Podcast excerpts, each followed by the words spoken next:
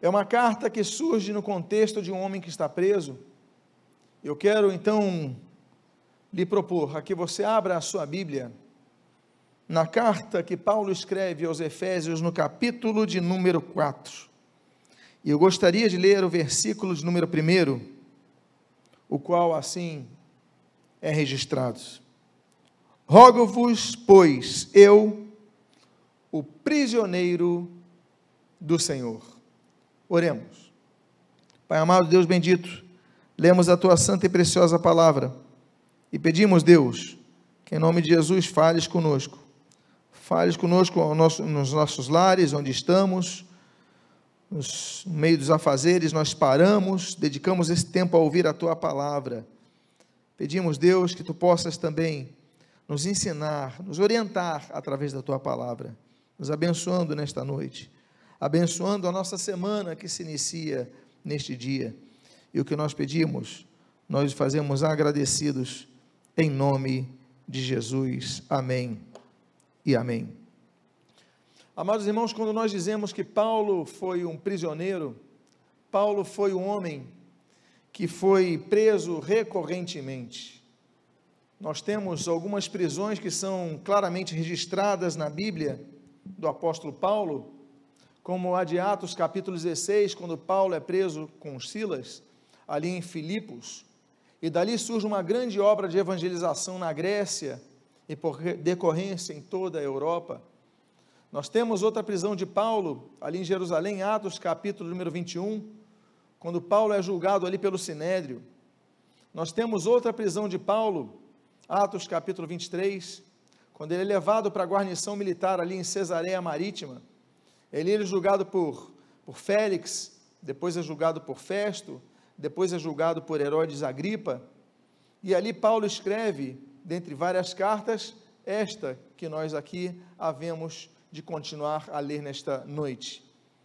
Paulo também tem uma quarta prisão muito bem registrada, que é dos seus dias derradeiros nesta terra, que se encontra ali em Atos capítulo 28, na prisão de Paulo em Roma.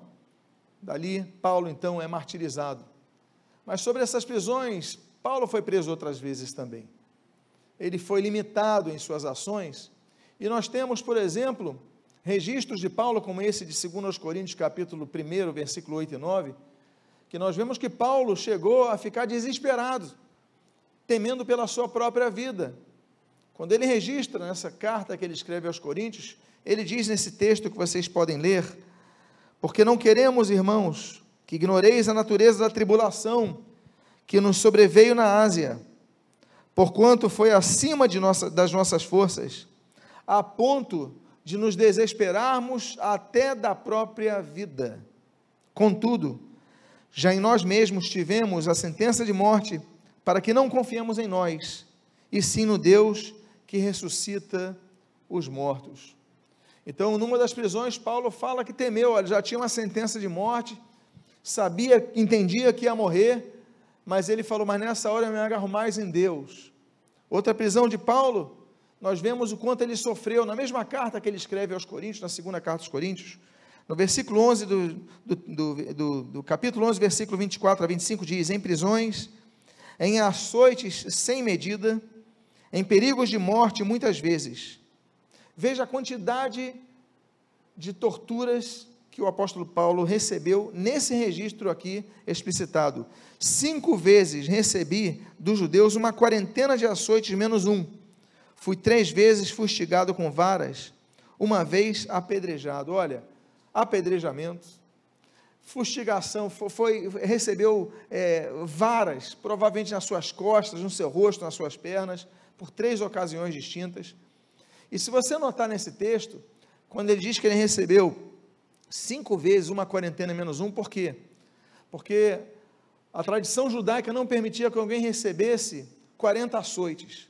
40 era o limite que eles entendiam, na lógica deles, que alguém podia suportar. Então ele falou: não, nós vamos ser misericordiosos, não vamos chegar aos 40 açoites, vamos dar 40 menos 1, 39 açoites. E quando ele cita cinco vezes, nós podemos então estipular que ele recebeu 154 açoites. Eu fico imaginando as costas do apóstolo Paulo como eram marcadas. eu fico imaginando as pernas do apóstolo Paulo como eram marcadas, tantas feridas. Nós não temos, nós temos algumas ilustrações do apóstolo Paulo, ali da época da igreja patrística, mas não temos uma, um registro da sua época, mas eu fico imaginando o rosto dele, a testa, as bochechas, o pescoço dele, quantas marcas esse homem devia ter na sua face, de tantas chicotadas que esse homem levou, mas ainda assim ele foi fiel. De outros registros, por exemplo, nós temos que Paulo, por exemplo, e não sabemos, é, a Bíblia não estipula em quanto tempo isso aconteceu, mas lá em Éfeso, Paulo, é onde ele morou, onde ele exerceu o grande ministério, ele também foi preso, a ponto de, dele ter sido lançado a feras, animais ferozes. O texto de 1 Coríntios capítulo 5, versículo 32, diz, se como homem lutei em Éfeso com feras, quem me aproveita isso? O termo ali, feras, está ali, ó, tiriomaquel, é, que vem de terion, que significa animal selvagem. Ou seja, Paulo, numa de suas prisões, ali em Éfeso, ele foi lançado aos animais selvagens. Eu não sei que animais eram esses, porque o termo terion, ele é bem abrangente, mas nós sabemos que Paulo conseguiu sobreviver. Não sabemos se eram animo, ah, cães famintos, não sabemos se eram, se eram lobos, se eram, sabemos que Paulo conseguiu sobreviver, mas ele foi lançado ali em Éfeso, onde ele morou, animais selvagens. Então nós vemos que Paulo foi um prisioneiro costumais, o homem que estava acostumado a sofrer por uma causa, por sua fé em Cristo, por seu amor a Cristo. Passou por tribulações, mas não cedeu. Passou por dificuldades, mas manteve-se manteve firme no Senhor. E mesmo estando preso, Paulo faz uma série, traz uma série de ações que nós devemos emular. Por, emular. por exemplo, nós temos nas prisões quatro textos bíblicos que chegaram até nós, que nós temos hoje, textos inspirados por Deus, e que são-nos bênção, que são-nos é, diretrizes que são a palavra de Deus. A carta de Paulo aos Filipenses, a carta de Paulo a Filemão, a carta de Paulo aos Colossenses, e essa carta que nós estamos lendo nessa manhã, a carta de Paulo aos Efésios, não foram cartas feitas na tranquilidade do dia a dia, foram cartas feitas por um prisioneiro. Então você pode dizer: olha, eu já li quatro cartas de um presidiário, de um prisioneiro, de uma pessoa arrestada, de uma pessoa presa. E esse foi o apóstolo Paulo. Quando você ler Filipenses, saiba que existem feridas escrevendo aquela carta. Quando você lê Filemão, saiba que existem lágrimas junto àquela tinta. Quando você ler Efésios e Colossenses, entenda da mesma forma, houve muito sofrimento, mas ainda assim, ele fez a obra. Ainda que tivesse dificuldade, ele cumpriu o seu chamado. Ele não parou, ele não parou por causa das lutas, ele não parou por causa das crises, ele não parou por causa das dificuldades, ele não parou por causa das prisões, e nós devemos seguir esse exemplo desse prisioneiro, que era prisioneiro do Senhor. Há uma outra coisa que nós aprendemos nesse texto, que nós lemos aqui, é que na prisão cesariana, Paulo pregou aos soldados que ali estavam. Diz a Bíblia em Filipenses capítulo 1, versículos 12 a 14. As coisas que me têm acontecido têm antes contribuído, olha só a visão dele, preso, para o progresso do Evangelho, de maneira que as minhas cadeias em Cristo se tornaram conhecidas de toda a guarda pretoriana e de todos os demais. Veja você. E a maioria dos irmãos, estimulados no Senhor por minhas algemas, ousam falar com mais desassombro a palavra de Deus. Meus amados irmãos, segundo aos Tessalonicenses 1 diz que nosso testemunho ele conduz pessoas para a verdade. A Bíblia diz que em Tito capítulo 2 que nosso testemunho deve ser irrepreensível. Nós devemos ter um testemunho que as pessoas olhem e vejam, não tem o que dizer contra. O apóstolo Pedro, quando ele escreve a sua difícil carta, quem lê 1 Pedro entende que é uma carta pesada, é uma carta difícil, é uma carta que fala de sofrimento, de dificuldades. Mas ele falava que ainda assim, nós devemos ter bom testemunho. A Bíblia diz em Hebreus, capítulo número 12, que nós estamos rodeados por uma nuvem de testemunhas. E quando nós falamos daquele texto de 1 Pedro, as pessoas estão nos observando, 1 Pedro capítulo 3, ele fala exatamente sobre essa questão de nós ficarmos atentos para o nosso testemunho, porque nosso testemunho se torna referência do amor a Cristo e fazem calar os caluniadores. É uma forma, as pessoas vão falar mal de você, vão te perseguir, mas quando olharem os seus testemunhos, o texto diz que eles vão se calar, eles não vão ter armas contra você.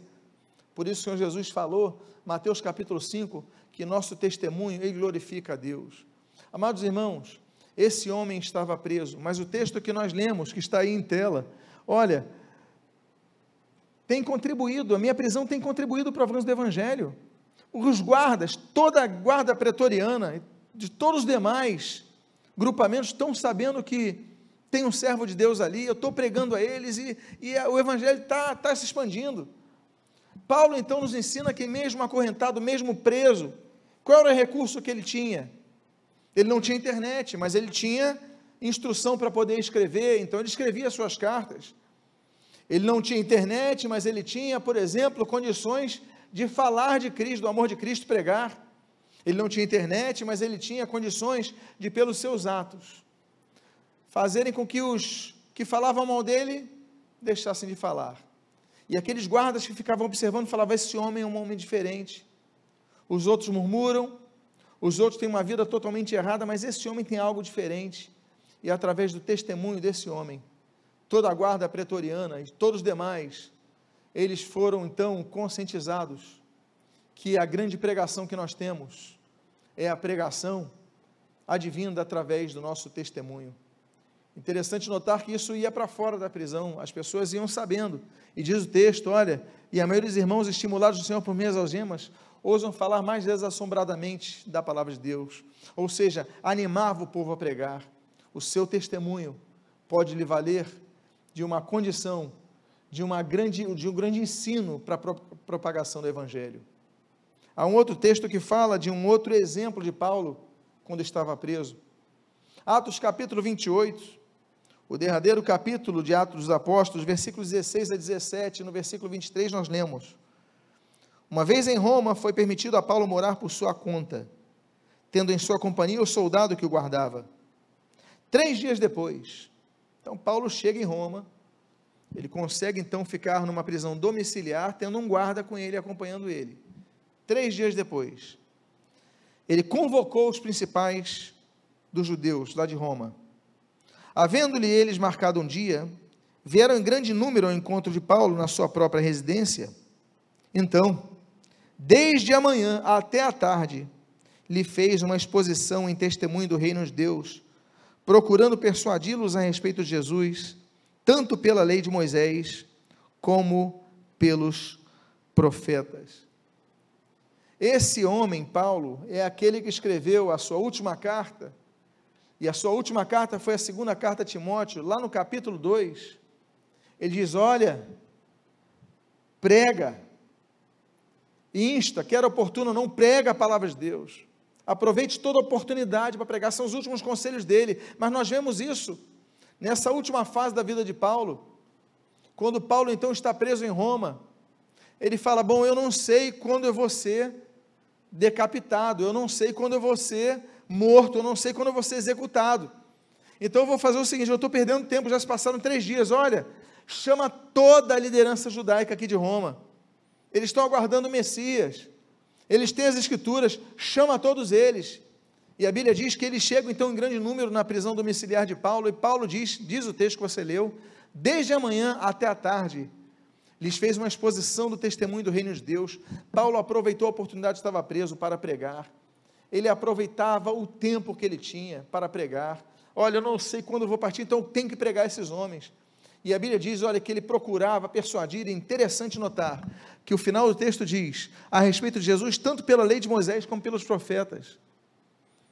O judeu, ele não acredita nos evangelhos, ele não tem o Novo Testamento, só tem o Antigo Testamento. O que, que Paulo fez para ganhá-los? Paulo, como judeu que era, ele falou: Eu vou pregar sobre o reino de Deus, eu vou pregar sobre Cristo com base na lei de Moisés e nos profetas. Ele usou de inteligência, ele buscou conhecimento na lei para ver tudo aquilo que indicava a vinda do Messias, e ele pregou aos líderes judaicos de Roma. Diz a Bíblia, desde a manhã até a tarde, ficou pregando o dia inteiro. Nós devemos aproveitar as oportunidades que nós temos para buscarmos mais conhecimento da palavra de Deus. Perdemos muito tempo com conhecimentos que não nos acrescentam em nada. Perdemos muito tempo com distrações que não nos levam a nada. E quando nós vemos, já passou o dia inteiro e não temos um conhecimento da palavra de Deus em nossas vidas. Gastamos mais tempo com Netflix do que com os estudos bíblicos. Por quê? Porque são cores, porque são temas, porque são ideias, porque são teorias. Mas o mais importante que o alimento da palavra, nós não estudamos a palavra. Paulo, ele vai enfrentar a liderança judaica, ele que é um homem que, que foi criado aos pés do grande Gamaliel, Rabino Gamaliel, um grande conhecedor, ele fala, vou usar os recursos que eu tenho para evangelizar ele, nós temos que usar os recursos que nós temos para evangelizar. Como eu disse antes, Paulo não tinha internet, mas hoje nós temos. Nós temos recursos na internet, vamos então usar esse recurso para alcançar mais vidas. Os rabinos os líderes judaicos de Roma podem não vir às nossas casas, mas hoje nós temos condições de entrar na casa de todos, através da divulgação da palavra pela internet. Então, Paulo nos ensina muito a esse respeito, a respeito de como fazer para, ainda que com limitações, ainda que num tempo de crise, aproveitar essa oportunidade e fazer avançar o reino. Agora, Quais são as posturas que esse prisioneiro teve, além de tudo que nós já mencionamos aqui? As posturas, e aqui nós vamos adentrar ao texto. A Bíblia diz: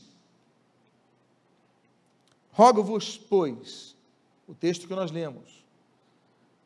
Antes nós irmos ver esse texto de Efésios 4, 3, 14, em 4, 1 ele diz: Rogo-vos, pois. Quando ele diz pois, ele está dando a ideia, trazendo a ideia de algo que ele já começou a falar, esse pois, portanto, ou seja, a continuação de uma ideia. Que ideia?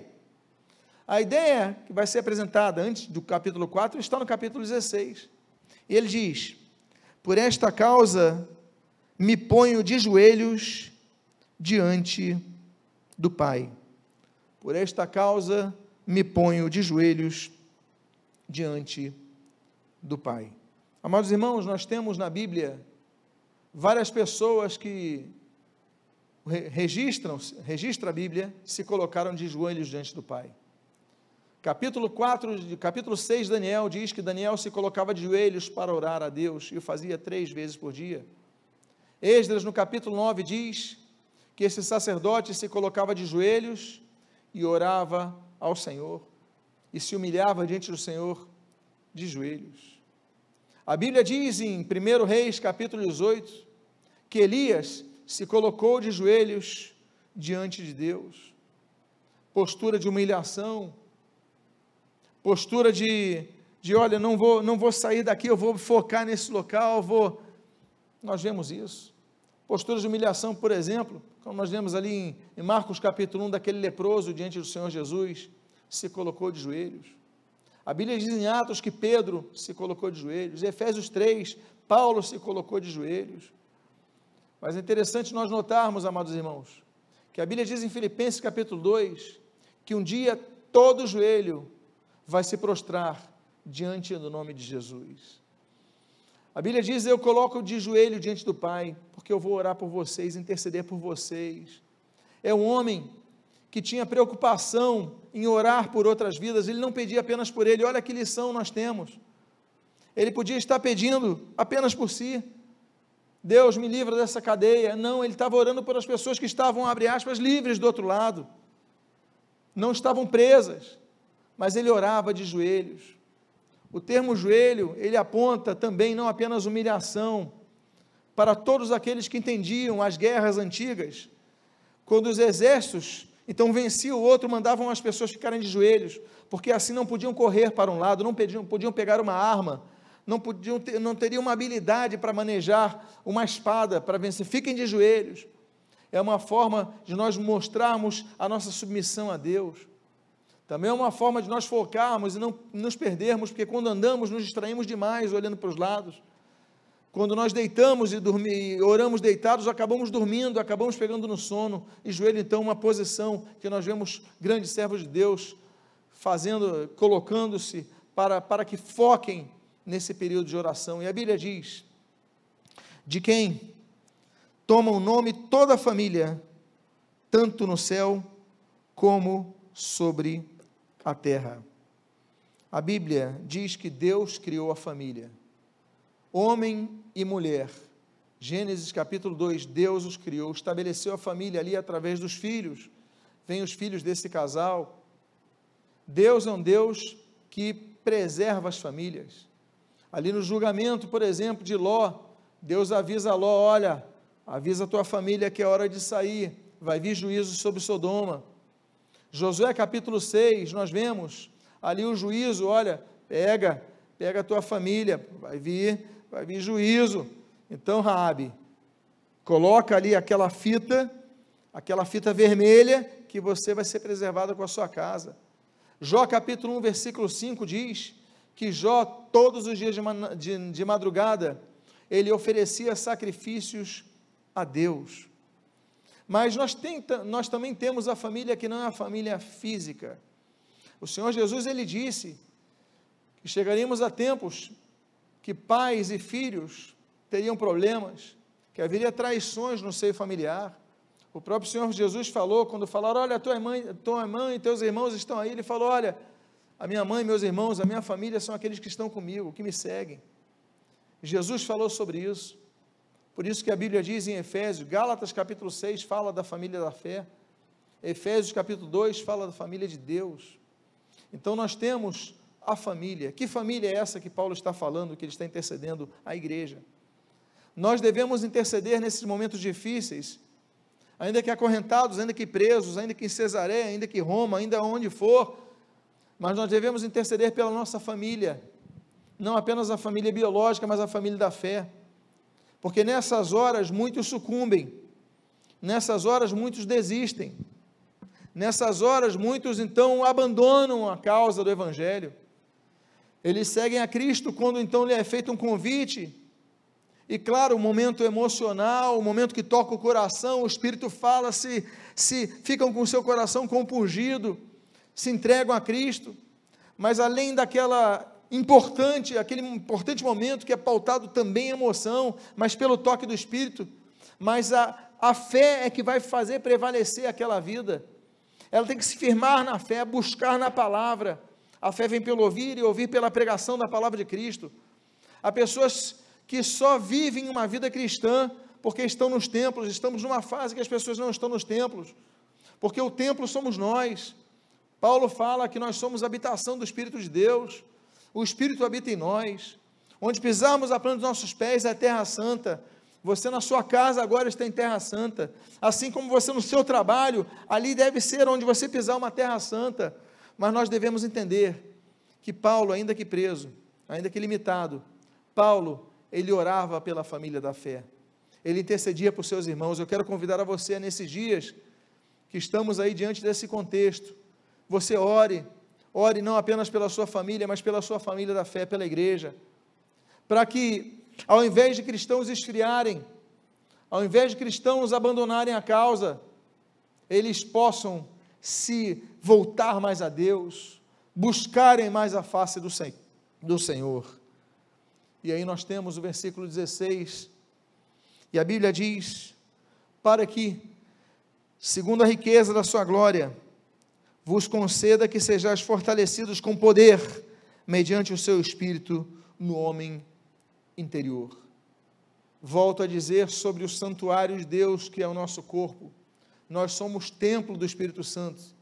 Mas a Bíblia diz que esse templo, ele é templo porque tem a presença do Espírito Santo.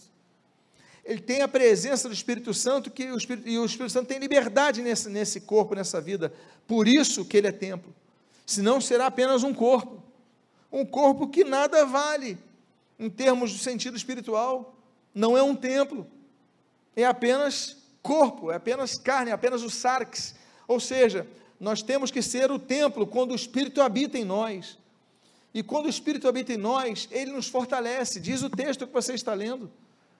Então, nesse momento, no momento de buscarmos a Deus para fortalecermos a nossa fé, é como quando nós estamos cercados por pessoas. Estamos cercados de pessoas no trabalho, na faculdade, no colégio, que não acreditam em Deus, que zombam de Deus, que não compreendem a Deus, que não buscam uma vida santa, relativizam o que é absoluto, dizem que não existe pecado, dizem que não existe inferno, dizem que não existe diabo, dizem que não existe. Por quê? Porque não creem, não têm fé, são pessoas mortas. E o problema é que tem muita gente que dá mais ouvido a eles, dá mais tempo para ouvi-los, para assisti-los, para entender o que eles estão falando, mas não buscam a palavra de Deus. Não buscam ouvir o que os profetas de Deus têm falado a respeito da palavra de Deus, não buscam o conhecimento da palavra. Mas a Bíblia diz: olha, eu oro por vocês, para que vocês sejam fortalecidos, fortalecidos com o poder da presença do Espírito Santo no seu homem interior. O Espírito está em vós.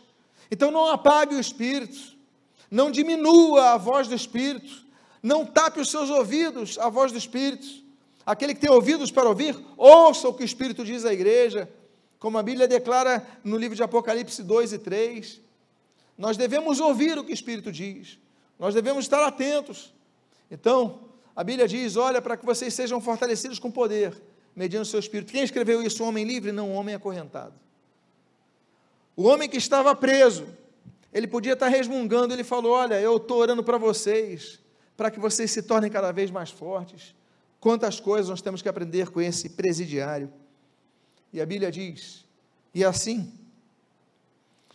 habite Cristo no vosso coração pela fé. Habite Cristo no vosso coração pela fé. A Bíblia diz em Abacuque 2,4 que o justo, ele viverá, não é pelo seu conhecimento bíblico. O justo viverá, não é pela quantidade de frequência na igreja. O justo viverá não é porque ele faz um seminário de teologia. O justo viverá não é pelos debates que ele fica na internet falando das suas teorias, se é arminiano, se é calvinista, se é o que for. O justo não viverá por isso. O justo viverá pela sua fé. Até porque a Bíblia diz de maneira clara em Hebreus capítulo 11, versículo 6, que sem fé é impossível agradar a Deus. Cristo só habita nos corações que têm fé, não é isso que diz o texto? E é assim, e desta forma, por causa disto, Cristo vai habitar no coração de vocês pela fé. É pela fé, é pela fé e somente pela fé. Amados irmãos, nós temos que crer, nós temos que acreditar, nós temos que ver que a única força que nós temos para vencer o mundo, como diz ali João, 1 João, capítulo número 5, é a nossa fé. Essa é a grande força que nós temos é a fé em Cristo, é a fé pautada em Cristo, essa fé que destrói grilhões, e essa fé que nos faz nos defendermos dos ataques dos incrédulos. A Bíblia diz naquela armadura que é detalhada pelo apóstolo Paulo, a armadura de Deus, que nós temos várias várias ferramentas, várias partes da armadura, mas uma delas é o escudo da fé. Ele diz: Com qual podeis apagar os dardos inflamados do inimigo? Ele fica lançando dardos de dúvida. Ele fica lançando dardos para nós duvidarmos, mas nós aí colocamos o escudo da fé. E ali nós podemos nos proteger diante desses ataques do inimigo. E a Bíblia continua dizendo: estando então vós arraigados e alicerçados em amor. Amor é a força mais forte que existe na terra. Não é o inferno, não são os reinos, não é o dinheiro, não é o poder humano, não é o diabo, não são as miríades de anjos. A maior força é amor. Afinal de contas, como tão bem resume o apóstolo João, Deus é amor. O amor que nós temos aqui é o amor que Paulo diz: olha, vocês têm que estar, estar arraigados e alicerçados dois termos Dois termos. Ele fala: Eu estou orando por vocês para vocês permanecerem firmes. Eu estou orando por vocês, para vocês então manterem aquele espírito vivo falante nos vossos corações, que Cristo habite em vós, mas que vocês possam permanecer arraigados e alicerçados. Arraigados fala de raízes, alicerçados fala de fundamentos. Um fala da terra, outro fala da cidade. Um fala da, da natureza, a raiz, outro fala das construções humanas, o fundamento, os alicerces, as pedras que as pessoas colocavam embaixo da terra, para que pudesse terra com areia ali misturada, para que pudesse então construir a casa e ela se fortalecer. Ele fala o seguinte: olha, essas duas estruturas têm que ser baseadas em amor alicerçado no amor de Deus, entendo que Deus não deixou de amor, amar vocês. Olha, eu estou preso aqui nessa prisão, eu estou acorrentado aqui nessa prisão, eu estou aqui um tempo nessa prisão, mas ainda assim eu sei que Cristo me ama. Eu sei, como ele vai escrever em Romanos capítulo 8, que nada vai me separar do amor de Deus que está em Cristo, nada, nada. Não vai ser espada, não vai ser fome, não vai ser nudez, não vai ser tempestade, não vai ser Covid-19, o coronavírus, não vai ser câncer, não vai ser prisão, não vai ser perseguição, não vai ser conta atrasada, nada vai me separar do amor de Deus, porque o amor de Deus é a coisa mais forte que existe. Então se alicercem nisso, se enraizem com isso. E o texto continua dizendo, então, no versículo 19 e no versículo 20: a fim de poderdes compreender com todos os santos qual é a largura e o comprimento e a altura e a profundidade, e conhecer o amor de Cristo que excede todo entendimento, para que sejais tomados de toda a plenitude de Deus, de toda a plenitude de Deus. Quando nós estamos alicerçados e arraigados no amor de Deus, o Espírito Santo fala no nosso coração. Paulo está intercedendo para que a família da fé permaneça assim. Essas pessoas, elas começam a compreender as coisas, elas começam a ter o que a Bíblia denomina de discernimento. Se não tivermos o Espírito falando no nosso coração, não vamos entender. Se ouvirmos a voz do Espírito, nós podemos entender, a fim de poderdes compreender, ter discernimento, com todos os santos. Aí ele fala largura, altura, comprimento, profundidade, quer dizer, ele está dando medidas para que a gente conheça esse amor de Deus. Porque como a gente pode compreender o amor de Deus na perseguição, nas dificuldades? Mas quando nós ouvimos a voz do Espírito, nós começamos a ter discernimento. É muito bonito que a Bíblia diz que Salomão, por ele não ter pedido riquezas e poder a Deus, Deus lhe deu é, discernimento para ter entendimento sobre as, as coisas de Deus. 1 Reis, capítulo número 3. Deus é um Deus que dá discernimento. É função, claro, de todos nós buscarmos discernimento. A Bíblia diz em Ezequiel 44 que os sacerdotes eles deviam ter discernimento entre o mal e o bom. Temos que buscar o discernimento.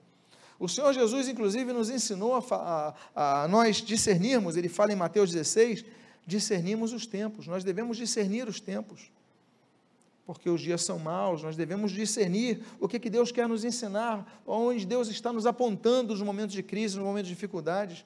O Senhor Jesus nos ensina isso. Quando nós participamos da ceia do Senhor, ali diz em 1 Coríntios capítulo número 11, que aquela ceia nós discernimos o corpo de Cristo. No capítulo seguinte, 1 Coríntios capítulo 12, a Bíblia diz que o discernimento de espírito é um dos dons que Deus dá à igreja. Então aproveite esses dias, aproveite esse momento e peça, Deus me dá discernimento. Dá discernimento do teu espírito, para que eu possa entender as coisas. E Deus dá discernimento através de duas formas.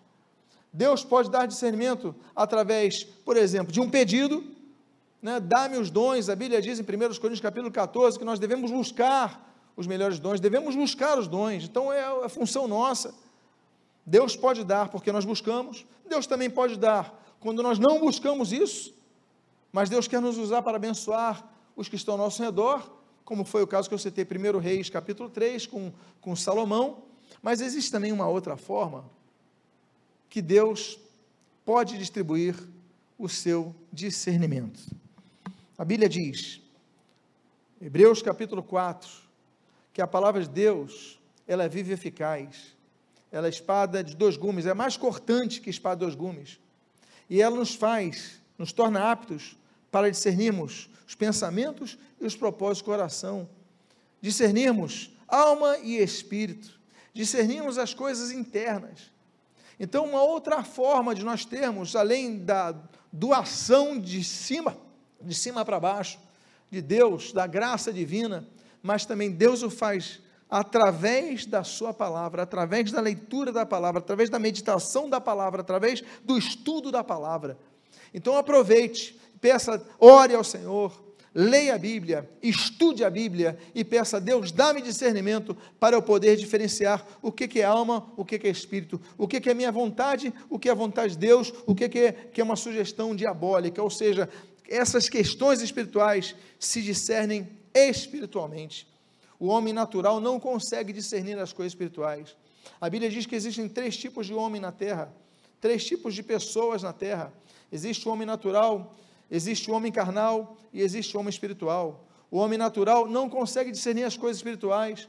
O homem carnal é aquele, 1 Coríntios capítulo 3, versículo 1, que ele vive para a sua carnalidade, para satisfazer a sua carne, mas existe um terceiro tipo de homem que é o homem espiritual. Ele busca as coisas de Deus, ele busca na palavra, ele busca na oração, ele busca nas suas ações. Então, quando nós compreendemos essa questão, Deus nos dá discernimento, nós passamos a ter o entendimento que vai além do nosso entendimento. A Bíblia diz, excede todo entendimento, ou seja, ultrapassa o entendimento. E aí, nós somos tomados da plenitude de Deus. E a Bíblia diz no versículo 21, na sua primeira parte: Ora, aquele que é poderoso para fazer infinitamente mais do que tudo que pedimos ou pensamos, conforme o seu poder que opera em nós. É poderoso para fazer infinitamente mais do que tudo que nós pedimos ou pensamos. Para Deus, não há impossíveis. Gênesis capítulo 18. Vocês lembram que Sara se ri quando sabe que vai engravidar? Aí Deus fala: Para mim não há nada impossível, Sara. Jeremias 32. O profeta de Anatote diz: Olha, para ti não há impossíveis. E Deus responde: Para mim não há nada impossível. Zacarias capítulo 8, da profecia da restauração de Israel, Deus diz: Olha, para mim não há nada impossível, nada impossível. Como diz o Senhor Jesus, Marcos capítulo número 9, aquele homem que tinha um filho passando por um problema muito grave, e Jesus falou: Olha, tudo é possível ao que crê, tudo é possível ao que crê. Por isso, aquela oração, o Senhor Jesus ele ensina: Olha, você uma fé do tamanho de um grão de mostarda, você vai dizer para a montanha, vai desse lado para aquele, e ela vai. Porque não há impossíveis para Deus, para Deus não há impossíveis. Então Deus pode mudar toda a situação e mais, ir além do que nós pensamos, do que nós pedimos, porque às vezes nós, nós pedimos coisas e Deus nos vai oferecer muito mais do que nós pedimos. Porque Deus sabe a nossa verdadeira necessidade. Há momentos na nossa, em nossas vidas que nós nem pedir nós conseguimos pedir porque estamos fracos. Nem orar nós conseguimos orar porque estamos desanimados. Eu fico imaginando quantas pessoas deprimidas, não apenas depressivas, não conseguem nem mais orar. O máximo que chega às suas bocas é Deus. E nada mais falam, porque seu coração não aguenta mais. Mas Deus, Ele pode nos dar muito mais do que nós pedimos muito mais do que nós pensamos, porque muitas vezes o nosso pensamento, ele está muito limitado pelos nossos contextos, mas ele tem o poder que opera em nós através do seu Espírito, ele pode nos dar isso, ainda que você esteja em sua casa, diga um amém para isso agora, e a Bíblia diz então, a ele, versículo 21, seja a glória na igreja e em Cristo Jesus por todas as gerações, para todo o sempre. Amém. Meus amados irmãos, as nossas glórias, as nossas obras glorificam a Deus como diz Josué, capítulo número 4. A Bíblia nos ensina a nos buscarmos fazer tudo para Deus. Aquele catecismo de Westminster de 1647, ele tem 193 perguntas. Mas a primeira delas é: olha, qual, qual o fim supremo, principal do homem? E o fim supremo, principal do homem é glorificar a Deus e gozá-lo para sempre. O nosso fim é glorificarmos a Deus. O Senhor Jesus falou sobre isso, que em tudo que nós devemos fazer, nós devemos glorificar a Deus. A Bíblia diz em 1 Coríntios capítulo 10, olha, quer comamos, quer bebamos, quer façamos qualquer coisa, que tudo façamos para a glória de Deus.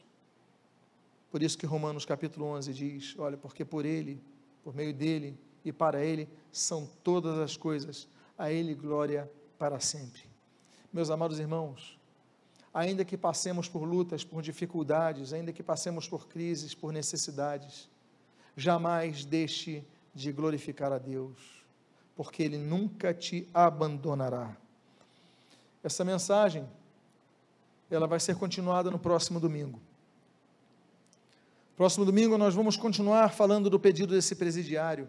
Eu quero convidar a você a participar nesse mesmo horário nesse mesmo site essa mensagem. Que Deus possa nos ensinar que, apesar de podermos viver do lado de fora, Paulo estava do lado de dentro de uma prisão, a igreja estava do lado de fora. Mas quando nós lemos esse texto de Efésios 3 e 4, nós vemos, parece que está ao contrário. Parece que ele está intercedendo pelos que estão presos.